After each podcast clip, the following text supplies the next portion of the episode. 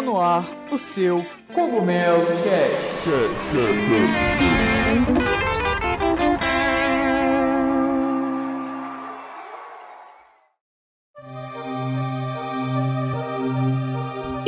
Pessoal, tudo bem com vocês? Aqui quem fala é o Todd, lá do site Casa do Cogumelo, e hoje nós estamos trazendo para vocês o segundo episódio do nosso podcast. Eu sei que vocês devem ter sentido a nossa falta, né? É, pelo que a gente pôde perceber, é, vocês gostaram bastante do nosso primeiro episódio, tivemos um bom feedback. E falando em, feedback, não esqueçam é, de sempre dar o feedback de vocês para a gente saber é, o que a gente pode melhorar, é, deem sugestões de, sugestões de assuntos também que a gente possa trazer para vocês.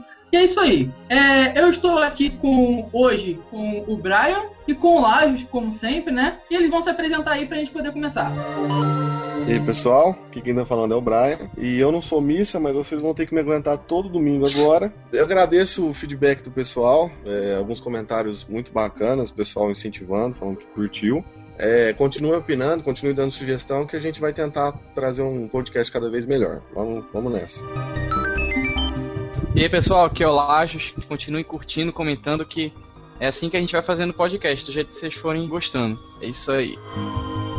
Isso aí, pessoal. Hoje trazendo o segundo episódio do nosso podcast para vocês, né? Hoje nós vamos abordar dois temas muito interessantes. O primeiro que vai ser o aniversário de 19 anos da franquia mais, uma das franquias mais famosas do mundo, né, que é Pokémon. E vamos também abordar um tema assim que mexe muito com a gente brasileiro, muito com nós brasileiros, que é uh, os games assim com cultura em geral.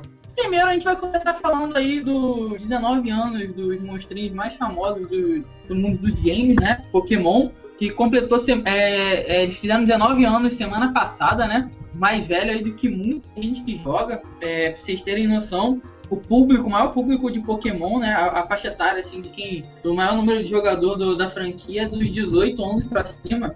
Então, é uma franquia que vem sendo, é, é, bastante acompanhada pelos seus fãs, tem um público bastante intenso. E aqui a gente vai, vai dar os nossos parabéns para a franquia e vamos citar algumas, algumas boas experiências né, que a gente teve com a franquia. Então vamos lá.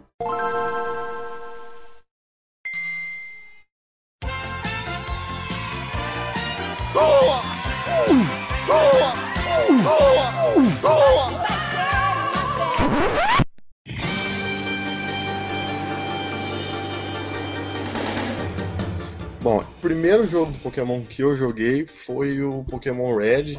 Eu tenho Pokémon Red e Pokémon Yellow até hoje, do Game Boy Color. Tenho o Game Boy Color. Tipo, quando eu comprei o Game Boy, ele veio com Pokémon, eu não conhecia ainda. Eu era muito moleque na época, desenho nem passava ainda na TV aberta. E, tipo, nossa, eu fiquei extasiado quando eu vi o jogo. Falei, que foda, um jogo que você pode capturar monstros e colocar eles pra, pra lutar e muito foda. E a partir daí, a, paixão foi aumentando cada vez mais. E acho que é isso, parabéns pra franquia. Sei que tem muita gente que ama, pra muita gente é uma das melhores franquias, se não a melhor, né? É isso aí, o que, que você tem a dizer lá?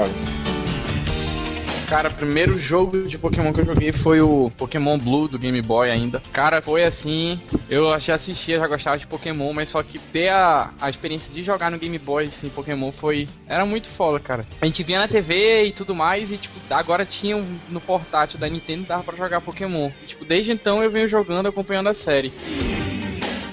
Eu, particularmente, foi, eu, meu começo com Pokémon foi um pouco triste. É o seguinte, eu era pequeno, né? Certo? E na minha época, quando eu era pequeno, a franquia fez muito sucesso com desenho. Tipo, estourou, sabe? Foi aquela febre, cara. Foi mundial. Tinha uhum. Pokémon em tudo. Tipo, tinha Pokémon no biscoito, tinha Pokémon na camisa, tinha Pokémon na TV, era caderno do Pokémon. Tudo de Pokémon. Aí, é, é, sempre onde eu morava, assim, eu, eu não tinha vizinhos. Eu morava, era uma criança da rua. Até que um certo dia o, o vizinho ele o, comprou uma casa, né? E ele tinha um filho. E esse filho tinha um Game Boy, cara. E ele tinha Pokémon. Foi tipo, você vê a, a pessoa jogando, só de você ver, entendeu? Saber que existe aquele jogo, você. Eu, eu sendo pequeno, foi tipo assim, cara, eu não. Isso que eu não tinha jogado. Foi tipo surpreendente. Primeiro que você pode ser o treinador, né? Segundo, você pode capturar os Pokémon se você quiser, cara. Tipo no desenho.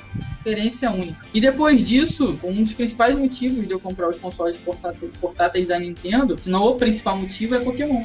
Pokémon. 80% dos jogos que eu tenho de DS 3DS são Pokémon.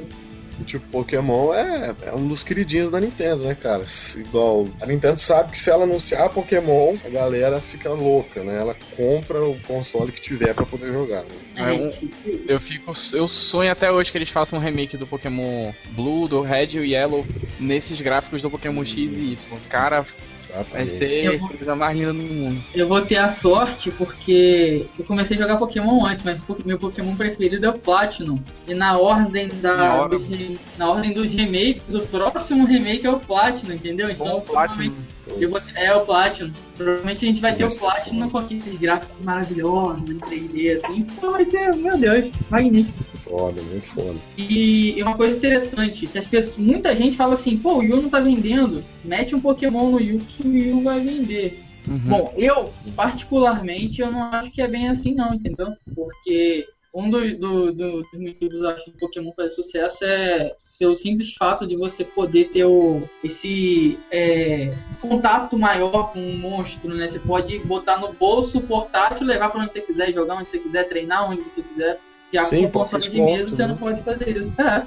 É os Pocket Monsters, né? Então. Uma, uma, coisa que eu acho assim, tipo, que é que tu comentou no começo, que é muito engraçado. Lança jogo de Pokémon, tipo, vamos supor na Saraiva, não tem aqueles dias de lançamento que eles fazem aqueles eventos especiais. Tipo, meia-noite uhum. vai lançar o jogo. Mano, eu fui no. A fila é só, tipo, old school, sabe? Só gente velha mesmo, assim. 18 anos, tem uns caras com filho, sabe? Tem uns caras com filho lá.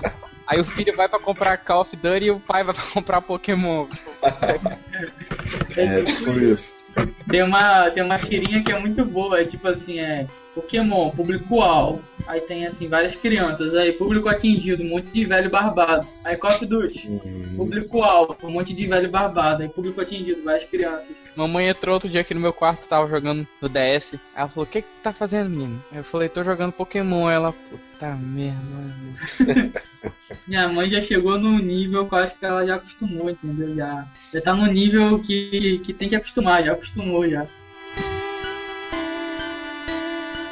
É, então é isso aí, né, cara? Pokémon continua fazendo esse enorme sucesso há 19 anos, sendo, se não me engano, a segunda franquia mais vendida do mundo, disparado.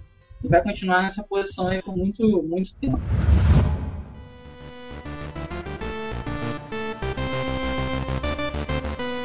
Agora, dando, depois de dar os parabéns a, a Pokémon, a gente vai entrar num assunto muito polêmico, né, mamilos, mas é muito polêmico. E envolve, né, todos nós brasileiros. Pode não ter ouvido falar muito, mas também envolve você que é jogador. Que é a, a, os games como forma de cultura. É, envolve muito, muito, muito a, a, todos, a todos nós brasileiros. Esse é um assunto muito pertinente e importante. É isso que vai ser abordado hoje como foco principal aqui no nosso podcast.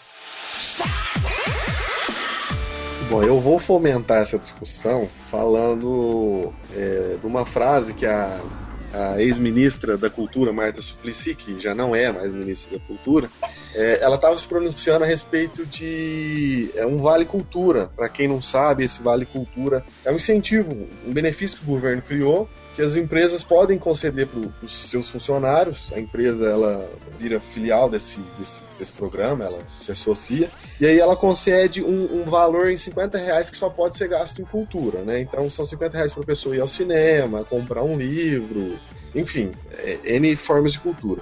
E aí ela dando é, uma entrevista falando sobre isso, é, perguntaram para ela se os games estariam é, incluídos nisso, né? Se as pessoas poderiam gastar esses 50 reais com jogos. Ela disse que não, é, e ela falou assim que não considera games como cultura e que incluí-los nesse Vale Cultura seria forçar demais falou com essas palavras, né? E isso aí virou todo um murmúrio, é, não só na internet, como to, todo o pessoal que, que joga videogame. E eu acho que é uma prova de que, assim, ainda existe um forte preconceito no nosso país em relação aos jogos e à cultura.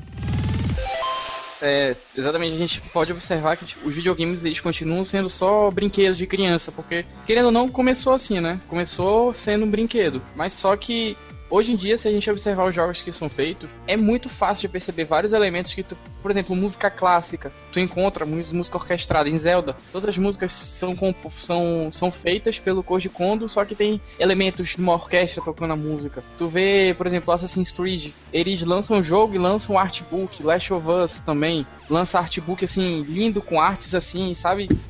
Digno de, de, de galeria de arte. Então não é mais uma coisa assim só binário, não é mais uma coisa assim, é jogo de criança. Não, pô, tem muita coisa envolvida. Eu lembro até que na época que a Marta Suplicy deu essa declaração, a Square Enix ela mandou a trilha sonora do Final Fantasy pra ela. Uhum. A trilha sonora linda, orquestrada, é, pra, com uma carta, né? Explicando pra ela por quê e tudo mais. E ela não deu a declaração de volta. Mas, cara, não tem como considerar games cultura, ele já faz parte da, da sociedade humana. Não tem como, não, não vai sair mais. Não é só uma forma pura e simples assim de entretenimento, entendeu? E é algo além disso é complicado porque você para para pensar cultura, sentido de cultura. Eu vou pensar cultura como é, você pega, vamos supor no Brasil, a gente tem a cultura, né? As características do país, é, a, a, música típica, é, o modo de vida, enfim, a, a etnia, religião, tudo isso é cultura. Cara, nos games isso tá presente, assim como tá no filme, por exemplo. É, você pega um jogo japonês, que a gente falou até isso no outro podcast, que tem, traz com, com ele a cultura japonesa muito forte. Então, num jogo japonês a gente vê características é, nipônicas, a gente vê personagens com características de anime, é, uhum. a gente vê trilha sonora, igual vocês falaram, né, orquestrada, então traz característica, né? Às vezes você pega um jogo que se passa no cenário medieval, igual os primeiros Final Fantasy, então você traz todo aquela, aquele teor de um ambiente medieval medieval, você traz é, magos, traz a cultura do RPG também, né? Do, da, da, traz a ficção junto com, com essa mitologia, com a mitologia. Então, assim, como você falar que game não é cultura, cara? Eu acho assim, tem o preconceito, que é como o Lajos é, falou, que videogame é brinquedo de criança, e no, no, a princípio era mesmo.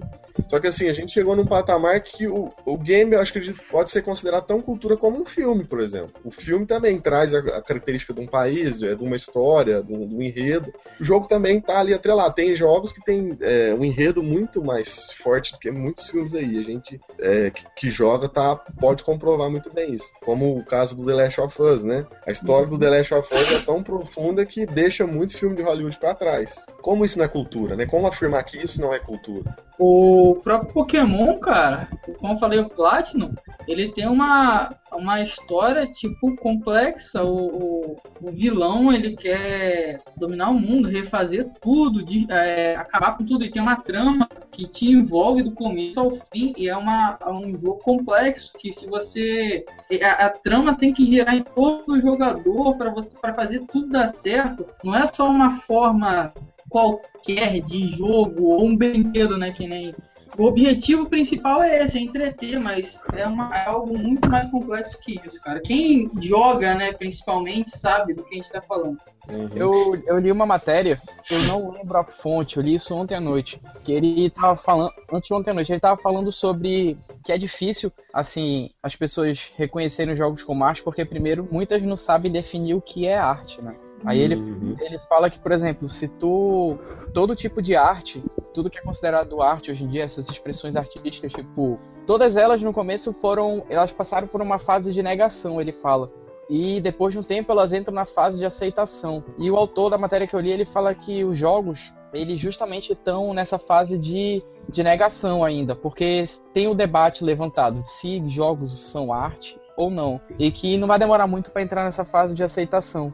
Porque, em contrapartida a, a esses jogos como a gente, que a gente falou, de Final Fantasy, Last of Us, Zelda, Mario, etc., apresentarem é, muitos elementos de serem obras de arte, por exemplo, em contrapartida, para a opinião de muitos, a gente vai olhar assim e vai perguntar, tá, cadê o elemento artístico? Vamos supor, um FIFA 2015, hum. um, um UFC, ou um desses jogos que não tem sentido, que é só matança, essas coisas, que não tem, tipo assim, um enredo com complexidade, não tem música orquestrada, por exemplo, não tem, entendeu? Essas coisas. O que, o que, o que, o que faz um jogo ser considerado como arte e o outro não, entendeu?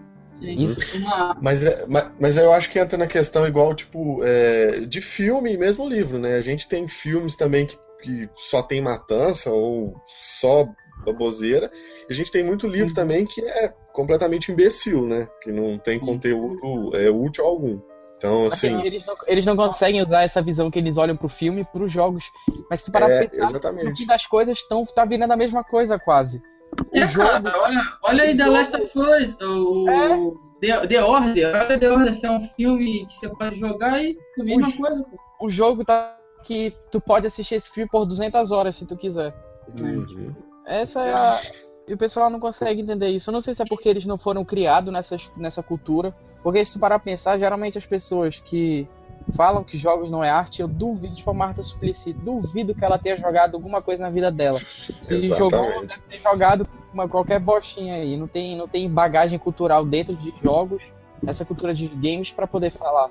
É o que eu costumo falar com, com os meus alunos, que é só que, que nem você falou, né? É só questão de tempo, porque é o seguinte, é, provavelmente, a- que nem a Marta Suplicy, né, que ela deve ter pra lá dos 50 anos, ela não cresceu nessa cultura, ela não cresceu jogando. A Uhum. gente agora pega novas, mais recente geração, né, que galera dos seus 20, 30 anos, que cresceu com isso assim, enraizado, provavelmente eles vão passar isso para os seus filhos, que os seus filhos vão passar para os seus netos e já vai ser muito bem mais fácil de ser aceito, Sim. entendeu?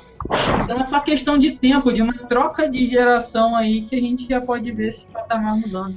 Exatamente. A gente já está começando a ver é, frutos dessa mudança por conta do jogo é, Thorin, Thorin, eu não sei como pronuncia, mas a gente vai colocar o link do, do- do último trailer que saiu, né, no final do, do- no- na descrição do podcast.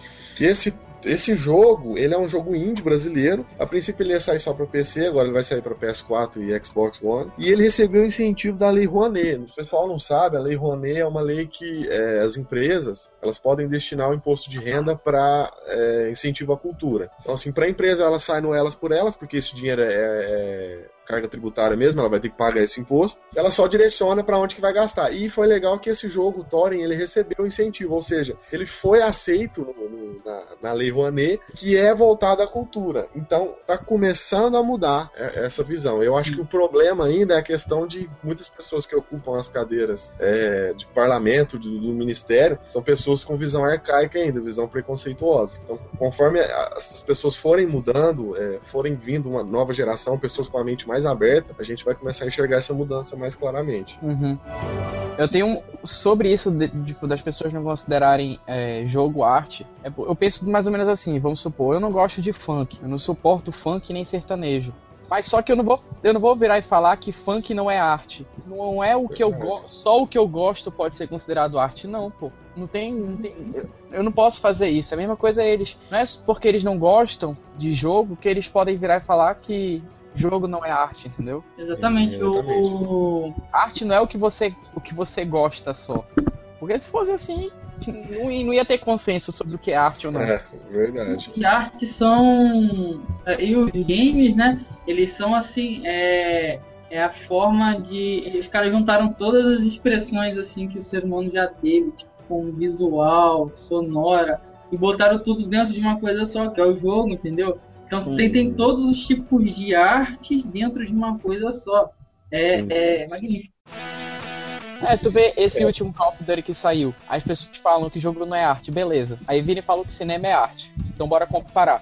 O último Call of Duty tem um Kevin Spacey fazendo o personagem, um dos personagens principais. Usaram uma orquestra, sei lá, acho que foi de Zurique, sei lá, alguma um lugar desses aí, pra fazer uma parte da trilha sonora. Contrataram várias bandas, vários músicos que fazem trilha sonora pra filmes de Hollywood. Entendeu? Uhum. Usaram estúdios que, que fazem efeitos especiais pra Hollywood.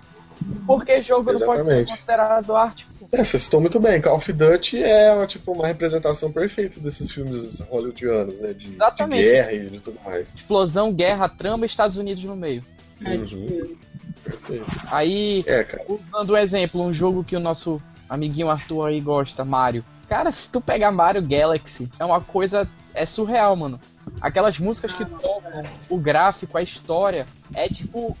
é muito bom, é muito bonito. É, é, é como o seguinte, é que nem você falar que o DJ ele não é. não pode ser considerado músico, porque ele faz música digital, eletrônica. Uhum. Pô, antigamente, cara, hoje em dia é muito mais fácil para uma empresa lançar um jogo orquestrado, com uma trilha sonora, assim, é muito mais acessível, até por causa das mídias que a gente tem hoje em dia. Mas lá antigamente, no NES, no Super Nintendo, eles conseguiam fazer, cara, aquilo dali era, era lindo. As pessoas podem falar, olhar e, pô, é. Nossa, que gráfico horrível, nossa, que música horrível. Só que é a mesma coisa que você pegar um artista, dar nada para ele, o cara consegue extrair uma, uma obra-prima daquilo, entendeu? E é um tipo de. É um tipo de arte que ele, que ele vem assim. É, se aprimorando com o longo do tempo, entendeu? Não foi. É que nem a. Qualquer tipo de arte, né? Ela se aprimora e se é, modifica de acordo com, com o tempo que ela, que ela está. E a, e a arte digital, que, que são os games, então, eles são muito legais porque eles dependem da tecnologia para existir. Então, quanto mais a tecnologia avança, tipos diferentes de jogos, interações diferentes, a gente vai sempre podendo ver. Então, é, é sem dúvida, é o tipo de arte preferido que, que eu tenho.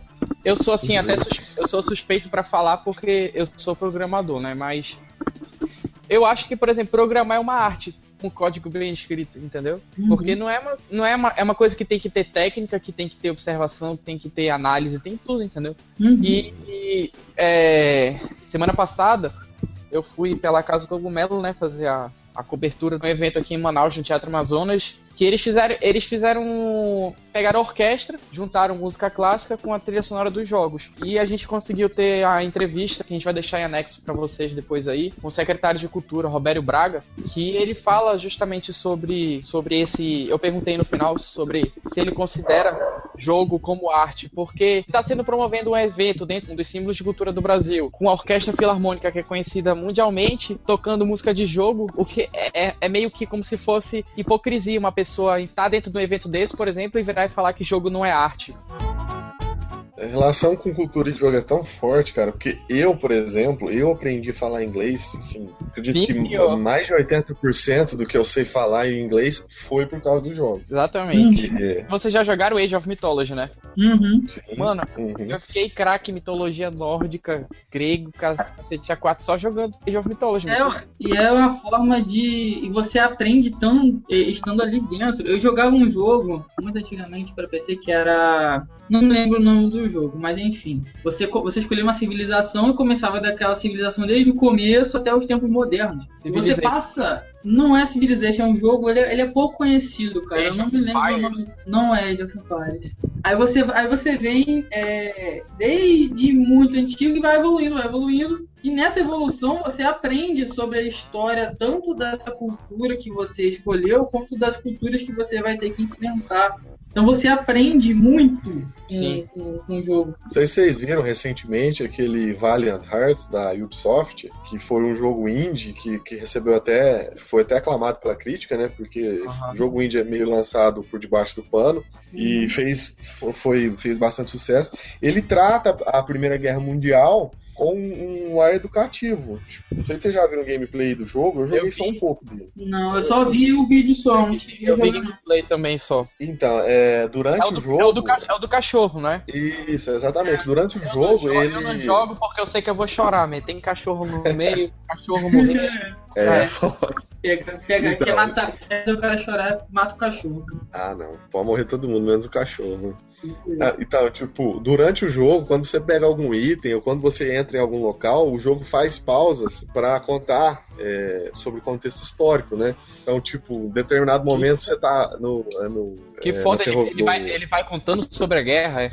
Isso, você, por exemplo, tem uma parte que você tá na estação de trem e tem é, os soldados lá, você tem que fazer. O jogo é dividido em pequenos puzzles, assim, não é um jogo tão complexo assim. É, aí, tipo, você entra lá e você pega um apito. Aí o jogo pausa e mostra aquele apito, aquele apito fazia, existia na, na Primeira Guerra Mundial. Ele explica por quê, ele explica que, o que, que aquilo tem a ver com soldados. É quando você entra em um determinado local, tipo na ponte, ele explica que aquela ponte foi um, um campo de batalha, ele mostra fotos reais. No site do jogo, toda hora que você abre uma nova página, sobe é, um pop-up com curiosidades sobre a Primeira Guerra Mundial. Então, assim, esse jogo é, é, puramente cultura. E, esse jogo, acho que ele tá mais pra cultura do que pra qualquer outra coisa, entendeu? E é legal porque ele também começa a sair daquele paradigma de que jogo educativo é chato, né? Que a gente tem é, esse preconceito, né? Tipo, o jogo, quando ele é feito só para educar, é para ser um jogo para ensinar. Esse é o principal foco dele. A gente tem a ideia de que é chato, né? Tipo, é uma coisa idiota, besta, mal feita. E esse jogo não, cara. Ele tem dicas, ele tem é, curiosidade sobre a guerra, mas ele não estraga o gameplay pro gameplay ser é, bacana, te, te, prender e busca um objetivo. Acho que é isso que é, é, um dos fundamentos do aprender, né, cara? A gente aprende quando a gente tem um porquê do aprender, né? No jogo você, você sabe que se você cumprir aquele objetivo, você vai avançar na história, você vai saber o que está acontecendo. Ó, inglês, eu aprendi inglês porque eu sabia que se eu descobrisse aquela palavra, aquela frase, eu ia conseguir entender o que estava acontecendo no jogo, eu ia conseguir passar. O jogo tem um poder muito forte para ensinar, para educar e para para ser uma, é, uma ferramenta de cultura, de transmissão de cultura, né? Seja diretamente, ou seja, um jogo feito só para transmitir cultura, ou mesmo indiretamente, né? O jogo não precisa ser feito para ser educativo, mas ele consegue transmitir cultura mesmo sem, sem ser esse o principal foco. Cara, só da. Falou, tu falou, tu falou bonito agora, olha, bicho. Falou, falou bonito, né? Falou bonito pra caramba mesmo. Só do, do acho dos games terem já influenciado tanta gente como uma forma de expressão é, humana, né? Ter conseguido influenciar tanta gente. E só dele já ter conseguido é, tocar nesse, nesse debate, cara, é, levantar esse debate já. É, ele já tem que ser levado em conta, porque não é qualquer coisa que o homem faz que consegue chegar nesse nível, entendeu? É, é, é, é, população mundial, basicamente, hoje em dia, que joga não só jogos em consoles, mas que jogam jogos digitais, entendeu?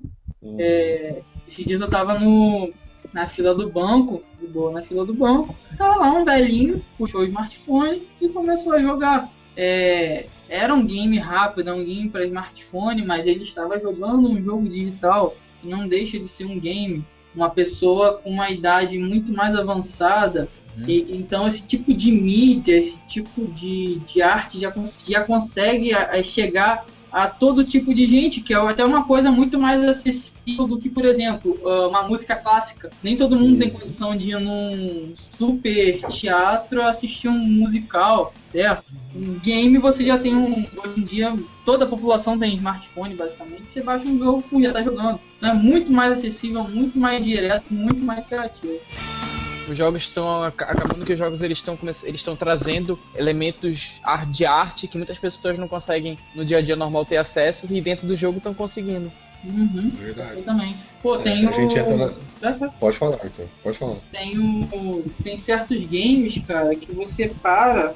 Eu, eu gosto muito da parte visual, é, mas não é por ter gráficos super realistas e e parecer muito com a realidade. Eu já gosto muito dele não parecer muito com a realidade, entendeu? Tem jogos que você para e você fica, cara. Tem, por exemplo, eu tava mostrando para meus alunos o Shovel Knight, que ele é um jogo indie, certo? Ele, uhum. ele tem pro 3DS, o Wii U e pra, na, na Steam. Pô, o jogo, cara, ele é todo feito em pixel art. Na hora que você vai explicar pro seu aluno o que é pixel art, você tem que fazer quadradinho por quadradinho daquele personagem, fazer quadradinho por quadradinho do cenário.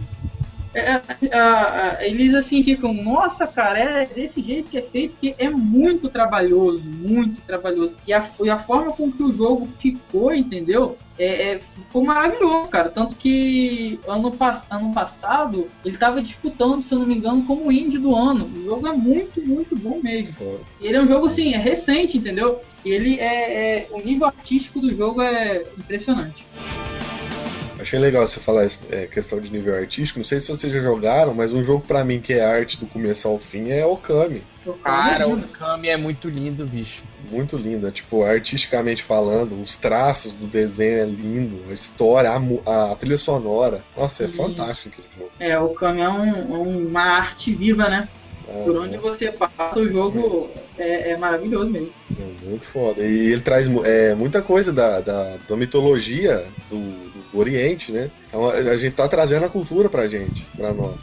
É, trazendo um outro A lado. gente não. A, a gente tem um contato assim com, é, com, com outras culturas de vários lugares do mundo. E você. E tipo assim, a gente recebe elas de uma forma tão natural que você às vezes nem percebe que aquilo tá. Tá te trazendo algo, por exemplo, o Okami que você falou, você tá jogando, você tem uma mitologia ali é, japonesa e tudo mais, mas você não sente que aquilo, você tá absorvendo aquilo, sabe? Só que você tá aprendendo, você tá vendo, tá interagindo. É uma forma muito sutil, muito, muito bonita até de ser vista. Exatamente, porque você vive o jogo, né? O, legal dos games é essa, essa ideia. Você não só vê a cultura, como você vive a cultura. Você se Uhum. sente na, na, na pele do personagem. Isso é muito bacana.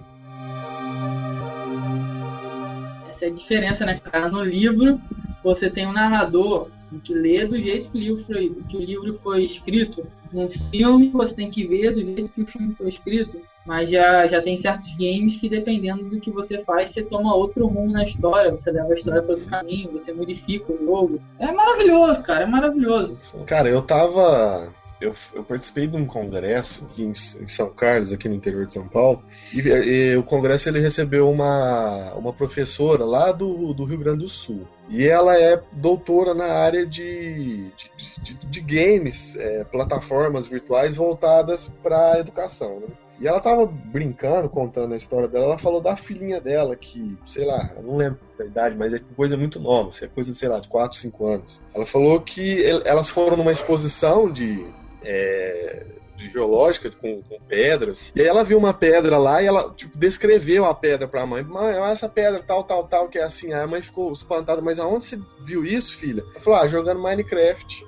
Tipo, criancinha, sei lá, de 4, 5 anos, sabia uma coisa que a mãe que é doutora não sabia. né? É, cara, tem muita criança que chega, pô, é, e descreve é, a- algum objeto antigo e descreve com uma, com uma naturalidade, uma precisão de detalhes que você fica, ué, como que você sabe disso? Ah, tava jogando tal jogo e me mostrou isso. Meu Deus, muitas vezes, ah, não querendo desmerecer nossas formas de ensino, que já foi até provado aqui, já tá ultrapassado, mas enfim, é, os games é, ensinam muito, cara. Ensinam muito mesmo. Que nem o Brian falou, pô, quem não aprendeu inglês jogando videogame, cara? Eu Sim. também, pô, você tinha que. é, Eu, pelo menos, aprendi também inglês jogando RPGs e outros tipos de jogos que você tinha que saber para poder passar da fase. Você tinha que se virar para saber aquilo. E assim você vai aprendendo cada vez mais. Muito bom. É, não é, eu, eu sou suspeito pra falar, mas eu acho que falar que o jogo não é cultura é ser muito preconceituoso. Porque talvez você falar de algo, sei lá, de um jogo específico, ah, esse jogo é nocivo, ou esse jogo, sei lá, en- enfim. Agora, você generalizar, falar assim, jogo não é cultura, cara, é muito forte. Então, entra aquela questão enraizada, né? Antigamente o jogo estava muito associado com aquele filho que não saía para trabalhar, aquele filho que só queria jogar videogame, queria fazer mais nada da vida. Ah, mãe, eu não, não, não vou tirar nota boa na escola, só vou jogar. Então meio que criou essa, esse preconceito de que o jogo está associado com vício. É, eu tava editando aquela entrevista, Arthur, para o site A Casa do Cogumelo, Uhum. e ouvindo, eu não sabia, cara, mas o, o- o entrevistado falou que os jogos têm a mesma carga tributária do- dos jogos de azar no Brasil, não é? Isso, exatamente. Os jogos aqui, eles são. Às vezes pergunta, pô, cara, mas nossa, o joguinho lá nos Estados Unidos sai por 50 dólares, vamos fazer a conversão aí. Aí você pega lá a calculadora, ah, ué, mas não dá 250 reais esse jogo de PS4 aqui. Não dá porque o seu game de PS4 que custa 250 reais, ele é totalmente taxado, cara. Eles taxam absurdamente isso aí como jogos de azar, entendeu? Que é algo basicamente proibido quase pela lei. Então é juros e juros e juros de tributação para cima daquilo, daquilo que você está comprando, cara. E é uma coisa também, é, a questão de preço, eu acho que não. Tipo, tem, tem pessoas assim que já estão se mobilizando para tentar mudar isso, né? Uma das formas de a gente diminuir o preço do, do que a gente compra é os games serem considerados uma forma de cultura, porque aí acaba essa tributação escrota e ridícula. Mas Exatamente. tem um porém, é, isso é lucrativo, totalmente lucrativo para o governo. E os games, se eu não me engano, ano passado a gente ficou como o quinto maior mercado, o quinto mercado que mais consumiu games no mundo. Então, mano, se tá vendendo a esse preço, cara, os caras não vão querer diminuir. Mesmo sendo cultura ou não, eu acho que não é tão difícil assim de você perceber que aquilo faz diferença na vida de alguém, como eles devem ter percebido. Só que vende pra caramba e é caro. Então eles arranjam, eles ganham bastante dinheiro com isso. Acho que vai demorar um pouquinho ainda, infelizmente, para os nossos jogos terem. É, aqui no Brasil, né, para os jogos terem uma visão diferente. É complicado, é um processo lento. Quando não interessa, pô, quando, quando interessa é devagar, quando não interessa, então é. Meu Deus. Uhum. Porque quando é para perdoar a dívida da FIFA, esse tipo de coisa, o pessoal. Ah, é, dívida de país que mata seus os conterrâneos que matam, que escravizam as pessoas, isso é, o nosso governo perdoa, né? Mas é, que faz bem ao nosso povo, né? É assim mesmo. É complicado. Mas fazer o que, né? É, acho que a gente tem que levantar essa bandeira, porque se a gente não acreditar e defender isso, quem vai fazer isso por nós, né? E a, a gente vai depois botar aí, pessoal, para vocês no, no ar a entrevista com o criador do Museu do Videogame, Museu Itinerante do Videogame, que ele é um museu mesmo que viaja todo o Brasil com videogames antigos, e conta a história do, dos games aí, desde basicamente do princípio, você pode ir, interagir com aquilo, você pode jogar, é, é, um, é um museu literalmente muito bacana. Depois a gente vai estar postando entrevista aí, só pra vocês ficarem de olho, para vocês poderem acompanhar no site.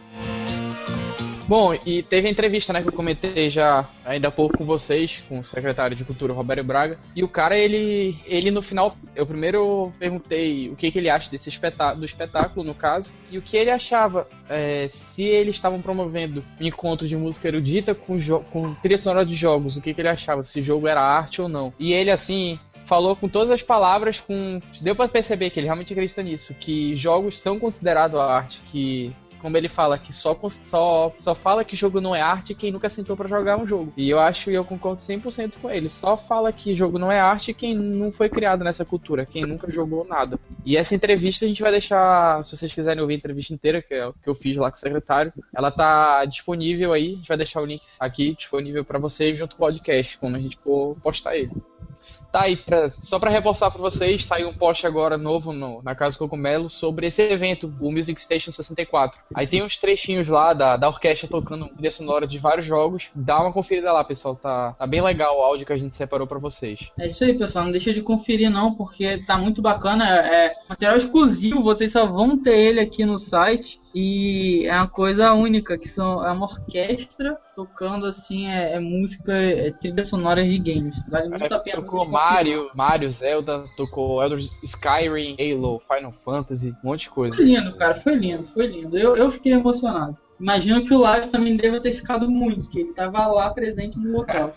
É, então é isso. Esse foi o nosso segundo podcast. Espero que vocês tenham gostado bastante. Levantou um tema que é pertinente que eu tenho quase certeza que futuramente a gente vai voltar nesse tema, porque é uma coisa que está sendo muito falada. É, espero que vocês tenham gostado bastante. E aquilo, né? É, não deixem de se inscrever no nosso canal. É, curtam a, a, nossa fanpage. Vocês ficarem por dentro de tudo, todas as novidades que saem no site, no canal também. É, deem o feedback de vocês. É, deixem nos comentários o que, que vocês acharam, é, dicas de pautas para a gente poder estar tá abordando assuntos novos e tudo mais, pessoal. É isso, espero que vocês tenham gostado. O Brian e o Lars aí vão se despedir de vocês agora. É isso aí, pessoal. Obrigado pela paciência de ter ouvido até aqui. Quem não ouviu o primeiro Cogumelo Cast, é, dá uma pesquisada no site que tá lá, tá no YouTube também. É outro tema muito legal, tenho certeza que vocês vão gostar. Espero que vocês tenham gostado desse tema também. E eu tenho certeza que é, muitos de vocês que estão ouvindo têm alguma opinião se sobre esse assunto, se o jogo é cultura ou não. Deixa aí nos comentários, comenta aí, vamos interagir, vamos trocar ideia. Compartilhe também com seus colegas e valeu, até o próximo podcast.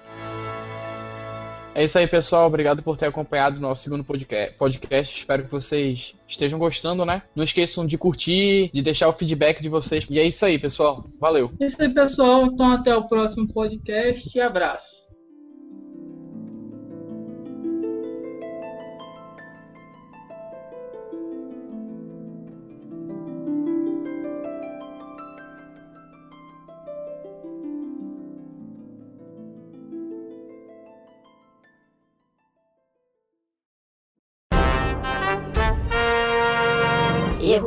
Erros mancadas.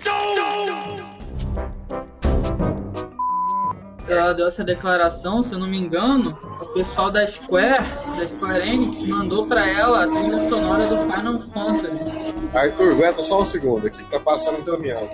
Tô, Essa é tô. uma nave espacial, né? É, caraca, é alto. Nossa, vocês estão ouvindo? Tô, pô. Vocês... Ixi, Meu Jesus amado. É o anjo. Tá todo mundo querendo participar, cara.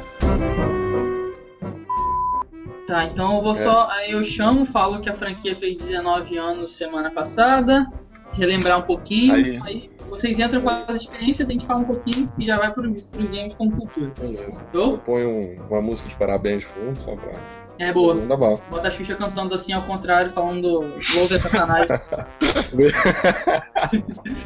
We love the devil. Com exclusividade neste Cogumelo Cast, iremos reproduzir uma canção da Xuxa, tocada ao contrário. Alerta: os sons podem ser impressionantes. Primeiro, a original. Vai me dar, me dar toda a coragem que puder. E não me falte forças pra lutar. Agora, a versão tocada ao contrário.